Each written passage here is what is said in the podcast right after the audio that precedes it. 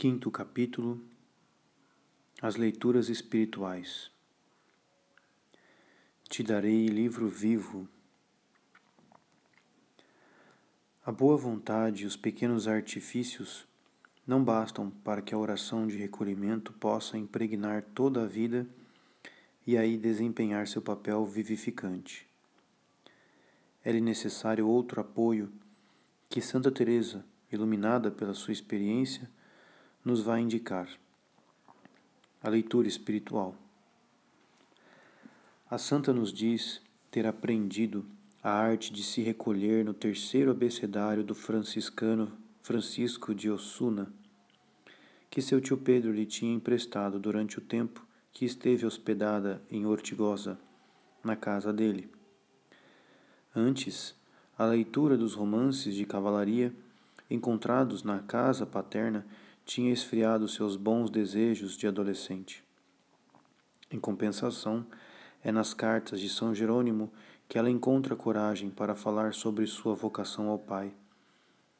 E os Moralia de São Gregório, que lhe deram a conhecer a história de Jó, prepararam-na para suportar com paciência suas enfermidades durante a vida de religiosa. Aliás, ela própria escreve. Eu tinha a impressão nesses primeiros anos de que falo, de que com livros e solidão não corria o risco de perder tanto bem. Esta afirmação ultrapassa a experiência pessoal da santa. Ela caracteriza as necessidades dos principiantes na vida de oração. A leitura e a solidão são-lhe igualmente necessárias a solidão assegura à oração uma atmosfera. A leitura oferece-lhe seu alimento. A importância da leitura. Aquele que conhece na verdade ama no fogo. Nestes termos entusiásticos, Santa Ângela de Foligno exprime uma lei que o amor procede do conhecimento. No seio da Santíssima Trindade, o conhecimento que Deus tem de si mesmo e pelo qual gera o Filho, procede a inspiração comum do Pai e do Filho, da qual procede o Espírito Santo. O amor substancial e personificado. Deus inscreveu esta lei no homem, o qual criara a sua imagem. O homem não pode amar senão aquilo que de algum modo ele conhece. Nil volitium quin precognitum, afirmava a escolástica.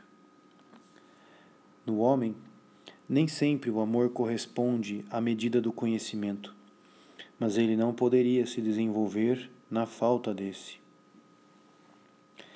Esta lei, ao mesmo tempo divina e humana, rege a vida da graça participação criada da vida trinitária, o desenvolvimento da caridade que a constitui está ligada ao da fé que lhe fornece sua luz. E a própria fé tem necessidade do alimento da verdade dogmática para desabrochar. Não podemos, com efeito, separar a fé, hábitos sobrenatural da inteligência em que está exercitada, enxertada. A fé não pode aderir a Deus e penetrar no seu objeto, que é o mistério divino, a não ser pela adesão da inteligência à fórmula dogmática que exprime a verdade divina numa linguagem humana. Qualquer que seja a sua docilidade para aceitar tudo o que Deus revelou, o hábitus ou virtude da fé tem necessidade de conhecer a verdade revelada para fazer um ato de fé nas condições habituais. Por isso, o apóstolo São Paulo, depois de ter indicado que a fé vem pelo ouvido, acrescenta: E como poderiam crer sem pregador? Romanos 10, 14. Acentua deste modo o fato da fé ter suas raízes nos sentidos que, ao recolherem a expressão da verdade, lhe fornecem seu alimento. Este alimento, que é a verdade revelada, é necessário à fé em graus diferentes, em todas as etapas do seu desenvolvimento. Porém, mais especialmente no seu íntimo, no seu início. Estas afirmações têm todo o seu valor no que respeita aos começos da oração de que falamos. Mais tarde, na contemplação sobrenatural, enfraquece o conhecimento distinto. Então o amor toma a dianteira, instruindo a alma na unção da sabedoria. Esta saborosa sabedoria não dispensa a alma do recurso à verdade revelada, mas diminui, no entanto, as suas necessidades de luz distinta. Ainda pouco esclarecida para aderir com firmeza, demasiado fraca para entrar na obscuridade do mistério divino. Ela tem necessidade de estudar para assentar os fundamentos racionais de sua adesão e colocá-la a salvo das tentações e da dúvida. Uma vez que se encontre fortificada pelo alimento substancial e abundante das verdades dogmáticas, poderá mergulhar seu caule vigoroso e fortalecido nas profundezas do mistério e saborear as claridades que os dogmas projetam aí, esperando que a própria obscuridade lhe pareça ainda mais saborosa. Por outro lado, o amor se torna curioso por conhecer aquilo que ama. Para satisfazer a sua necessidade de saber, ele não cansa de interrogar e recorre a todos os meios de investigação ao seu alcance. O nosso amor a Deus recolherá então com avidez aquilo que ele teve por bem nos revelar de si mesmo. Estudará a verdade revelada para perscrutá-la, recolherá todas as analogias que a traduzem, as conveniências que a explicam, os comentários autorizados que a esclarecem, a fim de ir ainda mais longe na própria verdade e extrair dela um alimento que nutrirá a fé e o amor. Era assim que Santa Teresinha do Menino Jesus procurava em suas orações, através dos textos e cenas do Evangelho, conhecer a Deus, descobrir, por assim dizer, seu caráter. O conhecimento é o princípio do amor. O amor, por sua vez, converte-se em estímulo do conhecimento. Isto nos mostra como a oração, especialmente em sua fase inicial, tem necessidade da verdade revelada. Ela só pode estabelecer o trato de amizade com Deus através da fé. Ora, se a fé não pode alcançar a Deus senão pela adesão à fórmula da verdade revelada, com maior razão ainda, para assegurar esse contato habitual com Deus na oração, ela precisará ser nutrida com um alimento abundante e variado. Que seria deste trato de amizade se não se apoiasse nas verdades reveladas, dado que a alma ainda não pode contar com a ação de Deus através dos dons do Espírito Santo? Não seria mais do que um longo ou doloroso tédio, no vazio ou na ociosidade preguiçosa, ambos igualmente estéreis. Pelo contrário, com bons livros, a alma pode, tal como Santa Teresa, defrontar-se com a solidão e nela ocupar-se de Deus. Os artifícios que a santa recomenda para permanecer na oração de recolhimento não são, na sua maioria, mais que formas variadas do necessário recurso à verdade revelada, a qual deve sustentar as faculdades e, por conseguinte, manter o trato de amizade com Deus. Relativa facilidade, seja para o recolhimento, seja para este comércio afetuoso com Deus, e a perturbação que os múltiplos pensamentos tirados da leitura trazem a esta intimidade podem levar certas almas a pensarem que o alimento intelectual não só não é uma ajuda, mas se torna um obstáculo à sua oração. A partir disso, a suprimir toda a leitura instruída, instrutiva ou sacrificá-la por qualquer outra ocupação não é mais que um passo. Esta negligência expõe as almas a um perigo cuja total gravidade só se descobrirá mais tarde. Por ora, sua oração afetiva pode ser excelente. Normalmente, faltando-lhe alimento, ela ficará cada vez menos saborosa, anêmica, e, como não tem nem forças, nem luz, corre o sério risco de se extraviar e afundar num sentimentalismo egoísta. Julgávamos que a alma estava perfeitamente unida a Deus, tamanha era sua serenidade. Encontramo-la perdida em si mesma, em suas preocupações ou ressentimentos e nas criações da sua imaginação. A antena da fé não foi suficientemente fincada na base pela verdade dogmática.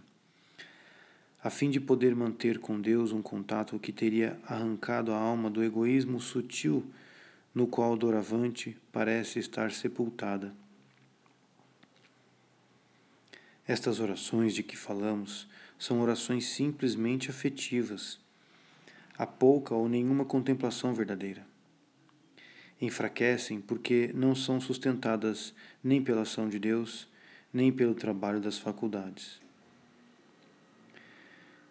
Sem dúvida, as necessidades de luz distinta diferem segundo as almas, mas contudo não há nenhuma que possa se desenvolver sem o alimento do conhecimento da verdade revelada.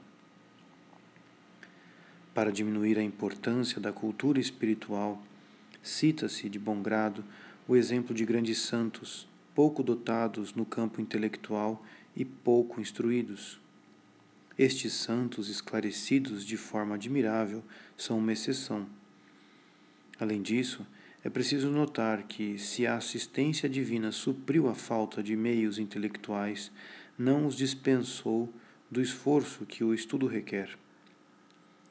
O santo cura d'Ars, depois de ter um duro trabalho para se preparar para o sacerdócio, passava em seguida longas horas a preparar os seus sermões. As extraordinárias luzes com as quais mais tarde foi favorecido podem ser consideradas não só como frutos de sua santidade, mas também como recompensa do árduo labor que teve para alimentar e esclarecer a sua fé. Como corolário prático para estas considerações, podemos afirmar que o primeiro obstáculo a vencer para divulgar a vida espiritual na nossa época é a ignorância religiosa, que constitui um dos maiores males do nosso tempo.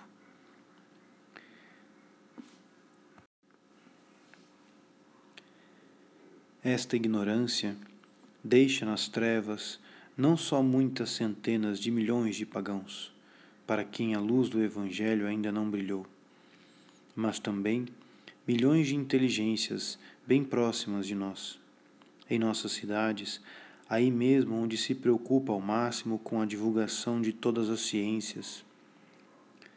Os ambientes de cultura não estão a salvo desta ignorância. Não tememos afirmá-lo.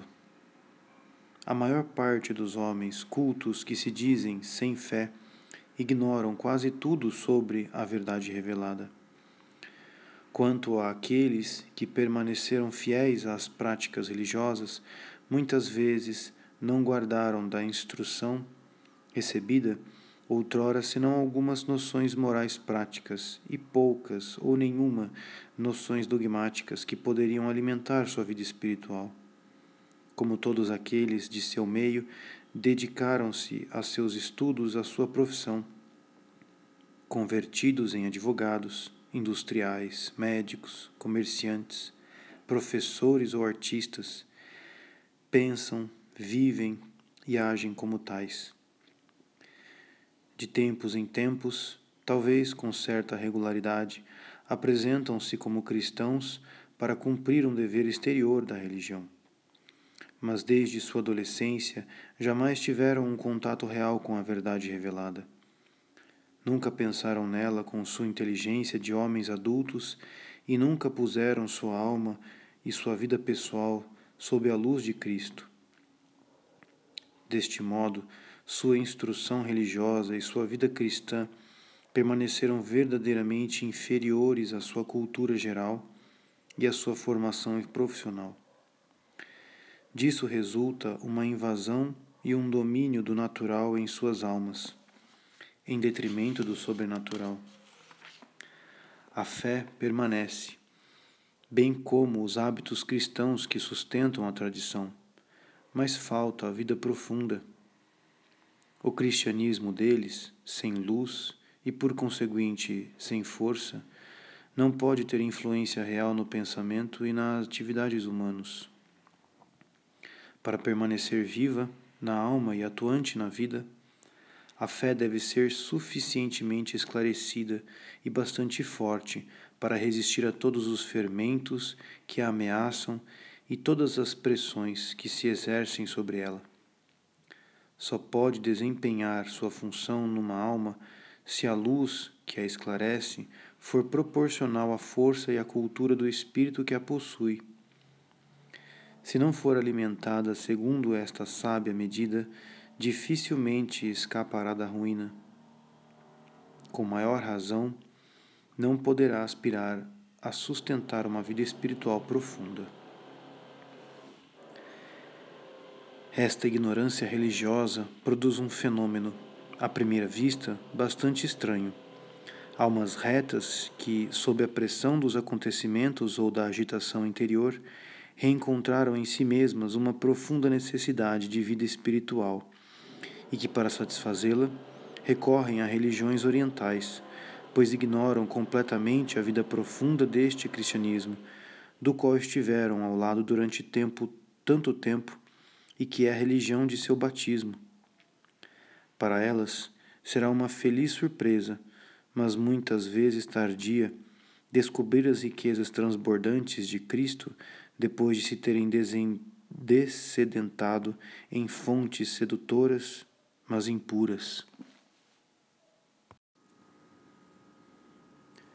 Jesus Cristo, o livro vivo. É a própria Santa Teresa que vamos pedir um princípio diretivo para a escolha de nossas leituras. Em 1559, o grande inquisidor da Espanha achou que deveria proibir a leitura da maior parte dos livros de espiritualidade escritos em espanhol, a fim de deter a onda crescente dos alumbrados. Esta medida radical lançou Santa Teresa na desolação. Queixou-se afetuosamente disso a Nosso Senhor.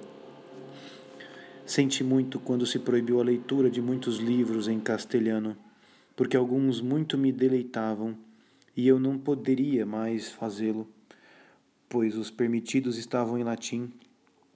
O Senhor me disse: Não sofras, que te darei livro vivo. Eu não podia compreender porque ele me dissera isso, pois ainda não tinha tido visões. A partir de então, começaram para ela as visões da humanidade de Cristo no princípio, visões intelectuais em que a santa não via nada. Parecia-me que ele estava junto de mim e eu via ser ele que, na minha opinião, me falava. Parecia-me que Jesus Cristo sempre estava ao meu lado. Não percebia de que forma. Esta presença, que dura muitos dias e às vezes até mais de um ano, não é perceptível aos sentidos mas é clara e certa para a alma e de uma certeza até muito maior. Traz consigo imensa confusão e humildade, um particular conhecimento de Deus, um amor terníssimo por Sua Majestade. Não é possível distrair-se aqui, pois o Senhor que está junto da alma a desperta para esse pensamento. Vieram em seguida as visões imaginárias, rápidas como um relâmpago, mas que deixavam impressa uma imaginação uma imagem de Cristo glorificado de tal beleza que a santa considera impossível que venha a desvanecer-se. Embora a visão intelectual seja mais elevada, esta última, visão imaginária, é mais adequada à nossa fraqueza, pois dura mais na memória.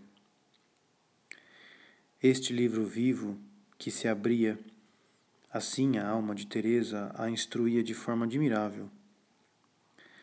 Depois de contemplar a grande beleza do Senhor, nunca mais vi alguém que, comparado a ele, me parecesse formoso ou me ocupasse o espírito.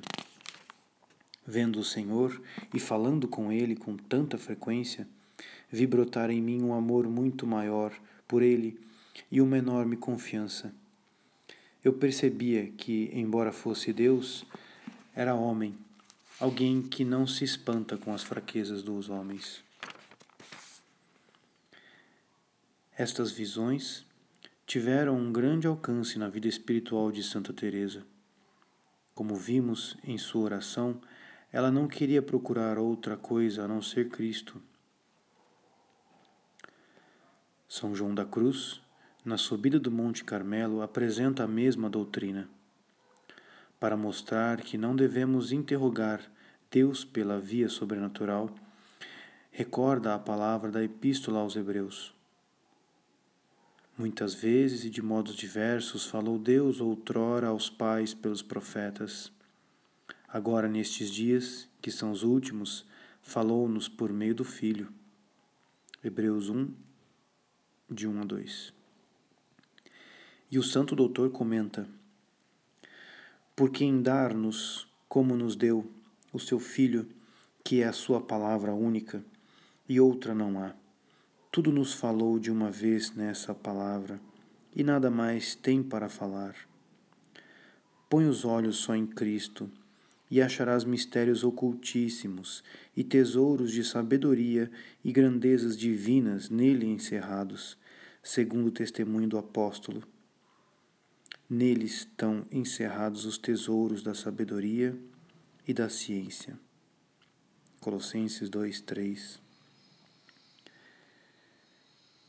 Toda a ciência espiritual está contida em Jesus Cristo, porque Ele é o Verbo eterno e, simultaneamente, o Verbo enunciado no tempo.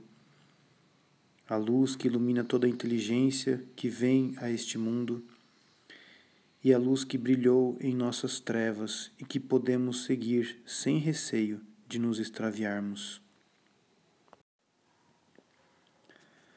Por isso, o apóstolo não quer saber outra coisa a não ser Jesus Cristo e Jesus Cristo crucificado. Considera tudo perda pela excelência do conhecimento de Cristo Jesus. E não pode desejar nada melhor aos seus caros cristãos que conhecer o amor de Cristo, para que sejam planificados com toda a plenitude de Deus. Santo Agostinho a quem os impulsos da alma levam à sabedoria incriada, confessa: Eu buscava um meio que me desse forças para gozar de ti, mas não o encontraria enquanto não aderisse ao mediador entre Deus e os homens, o homem Cristo Jesus.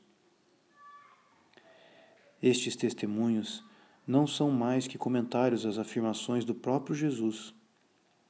Ora, a vida eterna é esta que eles conheçam a Ti, o único Deus verdadeiro, e aquele que enviaste, Jesus Cristo.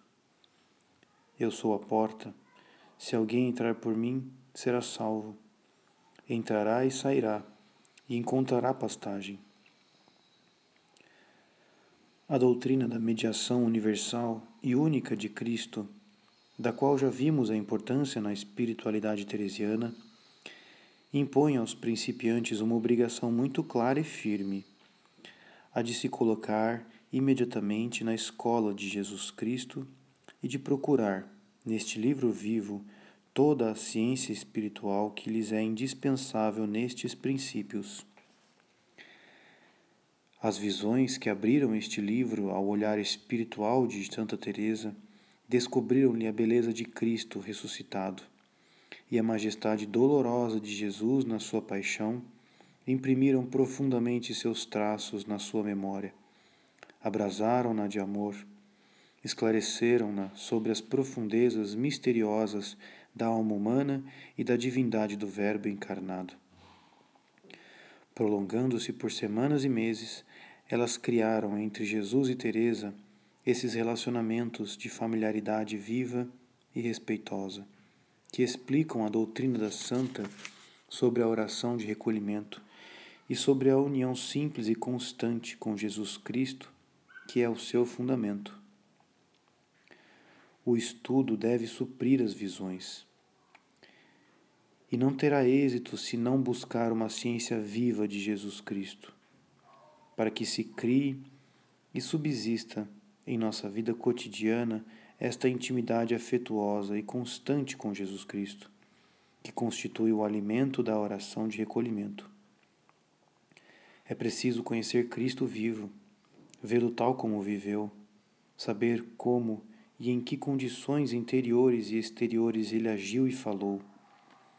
E é preciso também que todas as nossas potências, desde os sentidos até as profundezas de nossa inteligência, estejam repletas deste conhecimento vivo e concreto.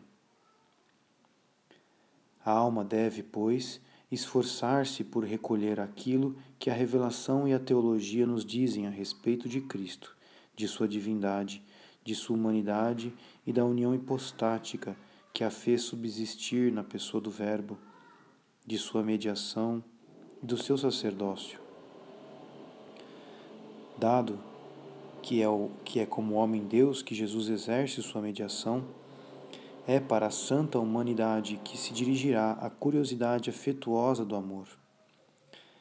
Para as perfeições do seu corpo, sua beleza, sua sensibilidade, para as riquezas da sua alma, a tríplice ciência intuitiva, infusa e experimental que adornava sua inteligência, para a vida e a um só tempo transbordante e ordenada de sua imaginação e de seus sentidos, para a força e o admirável domínio de sua vontade, o equilíbrio harmonioso e a elevada perfeição de seu ser e de sua vida por fim por, para todo o seu ambiente e o da sua região para as condições materiais e morais nas quais se desenrolou a sua existência terrena e que prepararam, através do sofrimento e da morte, o seu triunfo definitivo.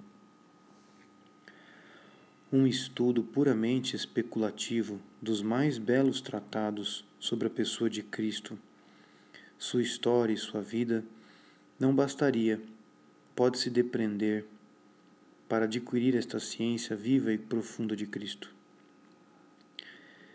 É preciso uma preocupação constante uma incansável perseverança na penetração particular do amor que se interesse pelos mínimos detalhes, que ressalte palavras e gestos aparentemente sem importância, para utilizá-los como indícios reveladores que torne mais nítidos a cada dia os traços já conhecidos da fisionomia amada, descobrindo novas riquezas e adentrando numa intimidade mais profunda é deste modo que a fé e o amor se unem para aurir deste livro vivo, no qual se acham escondidos todos os tesouros da sabedoria e do conhecimento. Aquilo que apraz a Deus nos revelar. Para o principiante, de quem nos ocupamos e que se encontra nas segundas moradas, o amor ainda não é suficientemente penetrante e a fé permanece fraca. Como então vai se colocar na escola de Jesus Cristo através das boas leituras, meio modesto e imperfeito, mas indispensável nesta fase inicial.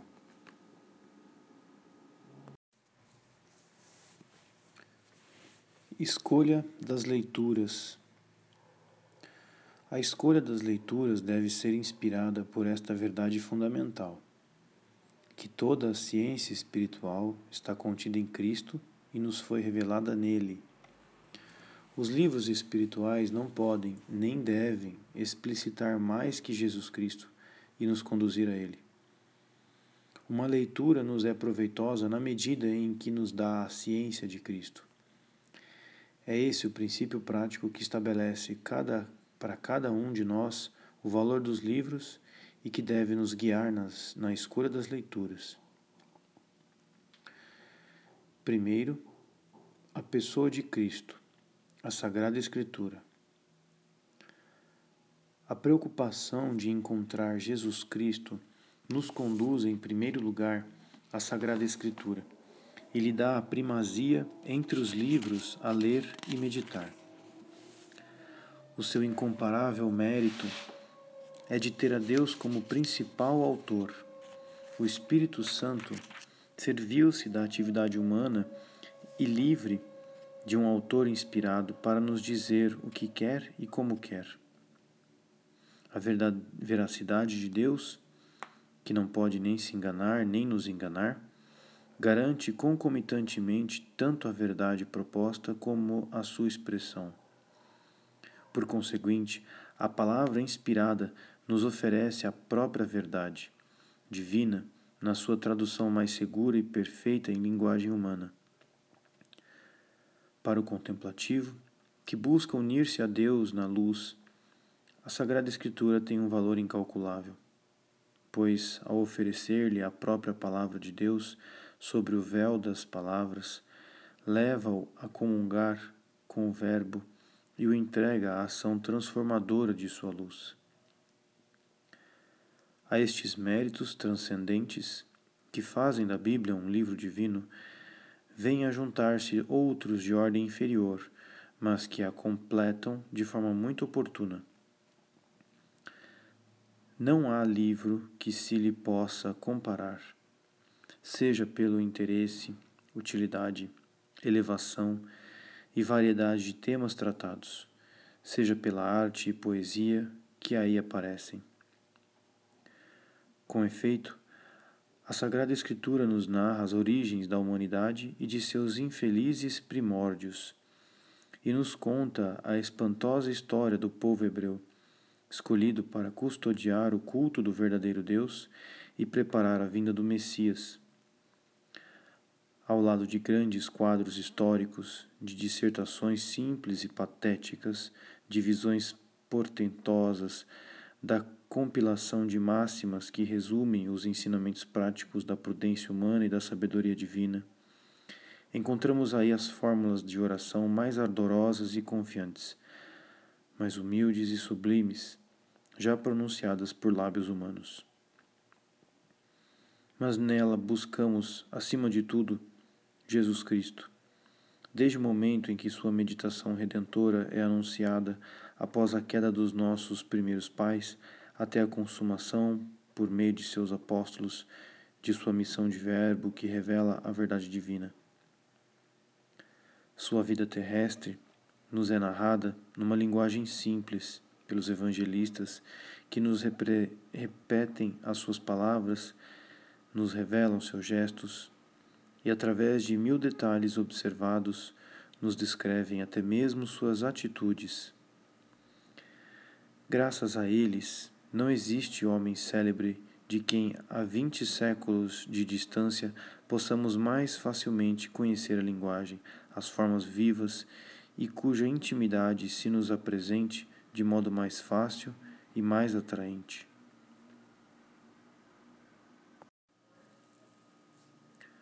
Finalmente, sobre este mistério do Cristo que difunde sua vida no corpo místico, do qual é a cabeça, o apóstolo São Paulo projeta a luz poderosa da sua incomparável doutrina, mostrando-nos a sua profundeza e riquezas.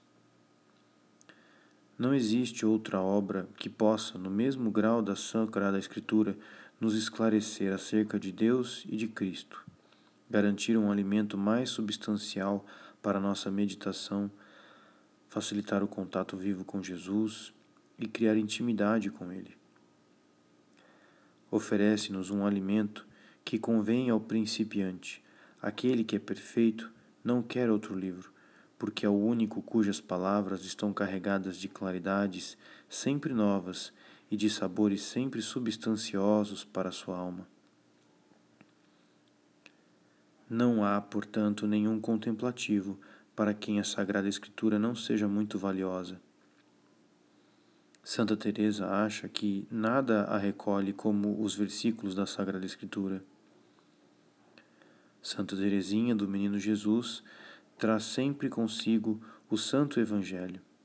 Nele procura o caráter de Deus. Encontra em Isaías, o grande vidente, os traços da face dolorosa do seu amado, Jesus. É, é na companhia de São Paulo que irmã Elizabeth da Trindade vive a sua contemplação silenciosa e obscura. Contudo, nos ambientes cristãos, mesmo instruídos e piedosos, alimenta-se muito pouco da Sagrada Escritura. Alega-se para explicar e mesmo desculpar este abandono, e por vezes desconfiança, a simplicidade dos relatos que parecem bobagens para nossos costumes, não mais puros, mas mais refinados. Também se aponta para obscuridades que resultam das variantes e das traduções imperfeitas, e, sobretudo, para a diferença que existe entre o nosso gênero, entre o nosso gênio e o gênio oriental, que presidiu a sua composição. Para a alma que vem procurar na Sagrada Escritura apenas a luz e o alimento para a sua vida espiritual, a maioria destas dificuldades desaparecem quase por completo se ela utilizar comentários apropriados e livros de introdução. No nosso tempo, existem excelentes deles, e com pouco esforço oferecem-nos a chave de um livro. Que magnífica e proveitosa recompensa para uma alma de oração quando, depois de alguns meses de estudo, pode aurir diretamente da fonte inesgotável de luz que são as epístolas de, de apóstolo São Paulo. Todas as almas de oração devem se alimentar das vidas de Nosso Senhor, felizmente muito numerosas, e que ilustram de maneira tão admirável o Evangelho. Como estas leituras nos tornam Jesus familiar, elas criam na alma uma atmosfera favorável à vida de oração e lhes são, por isso, uma preparação particularmente eficaz.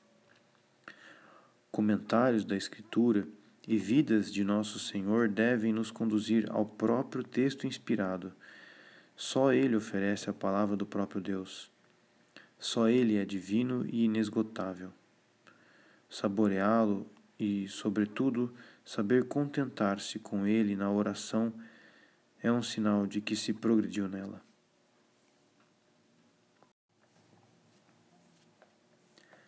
Segundo, Cristo Verdade, os livros dogmáticos. Ao diácono Filipe, que lhe perguntava se compreendia a passagem de Isaías referente ao Messias que estava a ler, o eunuco da rainha de Candace respondia: Como poderia se alguém não me explicar? Atos dos Apóstolos 8, versículo 31. As Sagradas Escrituras necessitam, de fato, de um comentário. E não só de um comentário que explique o sentido das palavras, mas de um comentário mais amplo e mais profundo que explicite o Cristo luz que está contido nelas. É o papel da teologia que analisa, põe em foco, coordena e expõe as verdades reveladas. O magistério infalível da Igreja define as verdades mais importantes para as impor à nossa fé, ao passo que o teólogo prossegue infatigavelmente o seu trabalho sobre a revelação, a fim de fazer surgir de seu mistério novas claridades para nossa inteligência e de a traduzir em fórmulas mais precisas. Dogmas definidos e verdades teológicas exprimem a luz do Verbo em termos humanos e analógicos. É pela adesão que lhes damos que a nossa fé sobe até o Verbo e o alcança. Já falamos da necessidade desta adesão à fórmula dogmática e do estudo da verdade especialmente no início da vida espiritual. será suficiente para nós indicar como é, preciso, como é preciso conduzir o estudo da verdade dogmática em vista à oração. A primeira qualidade a exigir é a ortodoxia. Só a verdade da qual a Igreja é guardiã e a dispensadora pode dar à alma o alimento substancial e o apoio firme de que ela tem necessidade para ir até Deus. Pelo contrário, um erro teológico, mesmo incidindo em pormenores, pode levar a grandes desvios de conduta Santa Teresa declara-se impotente para exprimir o mal que lhe fizeram certas afirmações erradas dos doutos pela metade. Na realidade, muitos movimentos espirituais se desencaminharam por causa de experiências espirituais mal ou insuficientemente esclarecidas.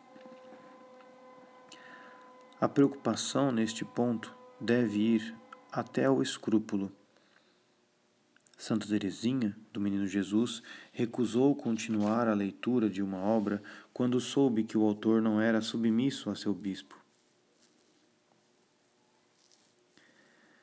Será ótimo para o principiante nos caminhos espirituais, seja qual for a sua cultura geral e religiosa, recorrer a livros de doutrina de estilo simples, como por exemplo o catecismo, cujas fórmulas livres da retórica deixam à verdade toda a sua força. Com efeito, a fé progride ao penetrar profundamente na verdade que é seu objeto e não ao verter-se sobre os encantos da palavra humana. E isso de tal maneira que, para a fé viva, os artifícios literários e a verbosidade se configuram como obstáculos que detêm seu impulso, como invólucro incômodo que lhe esconde seu tesouro. A expressão mais simples é ordinariamente o espelho mais puro das claridades do Verbo Divino.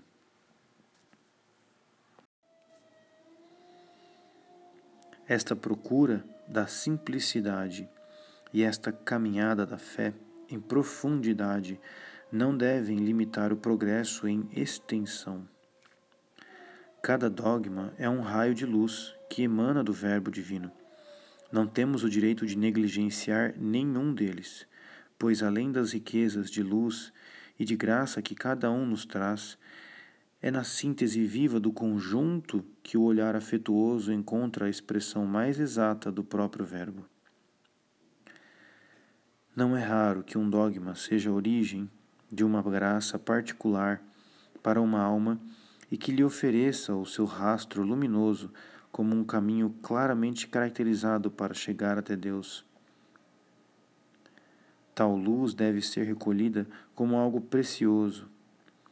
Qualquer que seja a cultura da alma, ela deve esmiuçar esta verdade por um estudo aprofundado, a fim de lhe extrair toda a substância nutritiva. De igual modo, não se deve resistir a esse movimento que arrasta teólogos e fiéis de uma determinada época para tal ou tal dogma particular, como o dogma da Igreja e os privilégios da maternidade divina nos nossos dias.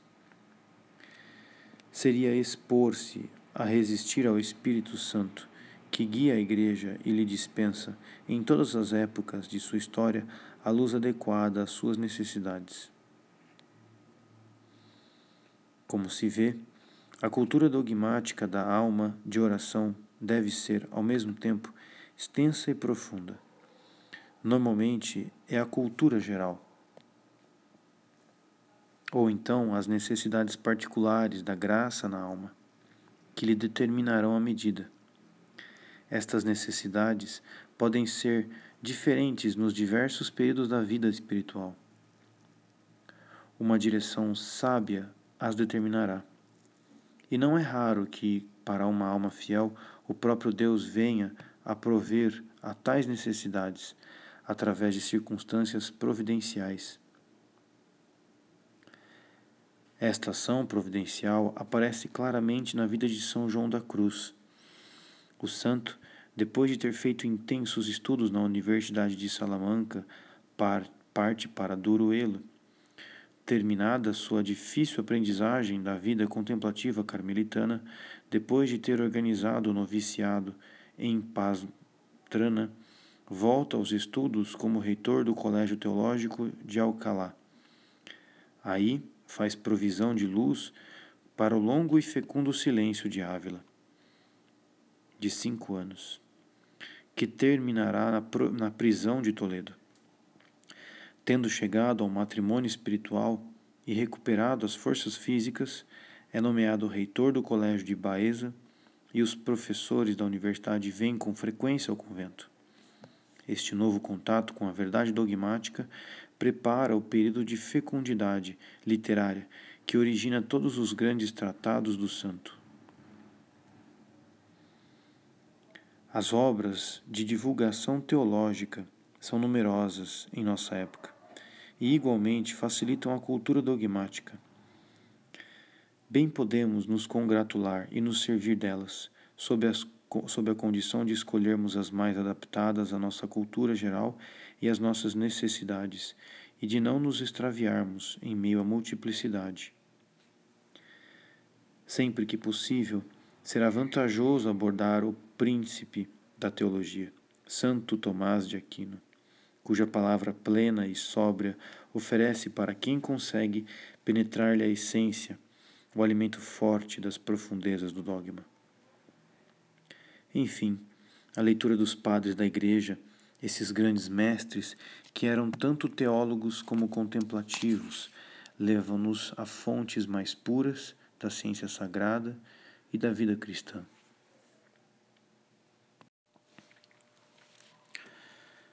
Cristo Caminho Escolas de Espiritualidade. Ao mesmo tempo em que verdade, Jesus proclamou-se caminho, o único que conduz ao Pai. Este caminho, que é Cristo, tem necessidade de ser iluminado para nós. Tal é o papel desempenhado pelos mestres da vida espiritual, que nos explicam os preceitos e conselhos evangélicos, indicam as exigências das virtudes e os meios de praticá-las. Iluminam com a luz teológica e a ciência experimental as veredas que conduzem rumo aos cismos da perfeição cristã. As veredas são numerosas, as diversas espiritualidades as descrevem. Como escolher? habitualmente intervém uma atração determinada ou circunstâncias providenciais. Às vezes, torna-se necessária uma procura. De maneira geral, um estudo sumário das diversas escolas de espiritualidade é muito proveitoso. Cada uma delas dá conselhos muito úteis sobre pontos particulares. A escola inaciana mostrará a importância da ascese e os meios de praticá-la. A escola beneditina nos instruirá sobre a virtude da religião e sobre o valor espiritual da liturgia. Santa Teresa e São João da Cruz vão nos ensinar o culto interior da oração e alargarão nossos horizontes da vida espiritual. Este estudo pode também fazer-nos evitar de modo muito conveniente as deformações que ameaçam acompanhar uma especialização demasiado restrita ou prematura. Algumas almas, destinadas a se tornarem cabeças de uma escola, beberão de todas as espiritualidades e, enriquecidas por estes acréscimos, formarão a sua espiritualidade própria com a graça da sua missão. É assim que Santa Teresa, dirigida por jesuítas, franciscanos e dominicanos, enxerta tudo aquilo que recebe deles na sua graça carmelitana e constrói a síntese viva que é o espírito teresiano. Santa Teresinha do Menino Jesus também toma contato com todas as escolas de espiritualidade de nossa época e revestirá assim de poesia e atrativos para as almas do nosso tempo a sua vigorosa e antiga graça de filha de Elias, patriarca do Carmelo, e de São João da Cruz, seu doutor. Mas habitualmente, o contato com as diversas espiritualidades permite à alma encontrar seu caminho. Uma vez descoberto esse caminho particular, é necessário fazer um estudo aprofundado sobre a espiritualidade que o representa e familiarizar-se com os santos que são suas cabeças. O ideal encontrado deve polarizar todas as energias da, da alma e fazê-las render o máximo de sua potência e fecundidade. Está em jogo tanto a perfeição da alma como o bem da Igreja. É neste caminho que a alma encontrará as graças que Deus preparou para a sua santificação. É servindo a Igreja no lugar que lhe foi determinado que ela contribuirá mais eficazmente para o bem de todos. Assim como a saúde do corpo humano depende do bom funcionamento de todos os seus órgãos, assim também a perfeição da Igreja exige que cada um dos fiéis esteja em seu lugar e aí cumpra a função que lhe foi assinalada. O diletantismo inconstante, que toca tudo para tudo saborear, é prejudicial. A especialização dentro da sua vocação é o meio mais eficaz de servir. Esta especialização numa vocação ou numa espiritualidade permite que as missões e as graças particulares subsistam. A graça de Deus é multiforme dentro de uma mesma luz, e as delicadas unções do Espírito Santo são tão variadas que, ao selecioná-las no mesmo ambiente e sob as mesmas influências, não há duas almas que se assemelhem nem sequer em parte. Então, se o estudo das escolas de espiritualidade é necessário para encontrar seu caminho e avançar por ele, é, em última análise, o próprio Espírito Santo, quem nos guia para Deus por este caminho que é Jesus Cristo. Quarto, Cristo, vida na Igreja. Jesus Cristo é a fonte da vida divina, dessa vida que se derrama primeiramente na santa humanidade para aí reinar em perfeição e plenitude, fazer dela uma uma fonte de graça, sempre a jorrar, e é um modelo perfeito cujos atos determinam as leis da ordem moral e espiritual. Esta vida de Cristo prolonga-se na Igreja ao longo da história. Manifesta-se aí em diversos movimentos. É dever do cristão, filho da Igreja imortal pelo seu batismo, mas que por sua vida temporal e pela missão que recebeu, pertence à igreja de uma determinada época, estudar a vida de Cristo na igreja através dos séculos, viver profundamente esta vida no seu tempo, conhecer-lhe os movimentos exteriores e as emoções interiores, as alegrias e as provações, as necessidades e as intenções para fazê-las suas tende em vós o mesmo sentimento de Cristo Jesus. Filipenses 2:5. A palavra do apóstolo deve ser compreendida como de Cristo na igreja. A leitura de algumas revistas e livros da atualidade servirá muito bem à vida interior, colocando-a nos horizontes cristãos de um filho da igreja. Lembremos-nos da enorme influência que tiveram sobre Santa Teresa os relatos acerca das guerras religiosas na França, chegados à Espanha, provavelmente através dos, dos comerciantes vindos à feira de Medina, ou ainda as conversas do padre franciscano, comissário de sua ordem nas Índias Ocidentais, que lhe falou a respeito da miséria, da miséria moral dos povos evangelizados pelos seus religiosos. Estes relatos tornaram mais clara sua vocação de filha da Igreja, inflamaram o seu zelo e abriram-lhe horizontes imensos. A vida que vem de Cristo triunfa particularmente nos santos. Manifesta aí suas riquezas, revela-se a nós viva sob formas humanas mais próximas, triunfando das dificuldades que conhecemos detalhando para nossa utilidade os esforços que exige, mostrando-nos também as alegrias e os triunfos que nos assegura. A vida dos santos explica, completa e coloca no devido lugar, de modo oportuno, o ensinamento evangélico e as doutrinas espirituais. O valor dos princípios que aí nos são indicados, sua aplicação e diversos casos concretos, o equilíbrio do conjunto, aparecem, por vezes, apenas nos próprios gestos dos santos. A lógica rigorosa de São João da Cruz reveste-se de uma humana ternura quando vemos o suave amor que ele espalhava ao redor de si ao passo que o sorriso de Santa Teresinha do Menino Jesus deixa ver a força que ele oculta, quando temos conhecimento de sua paciência nas provações e de suas exigências para com as noviças. De acordo com o bem conhecido provérbio verba movent exempla trahunt, os exemplos têm uma força de atração comparável a nenhuma outra.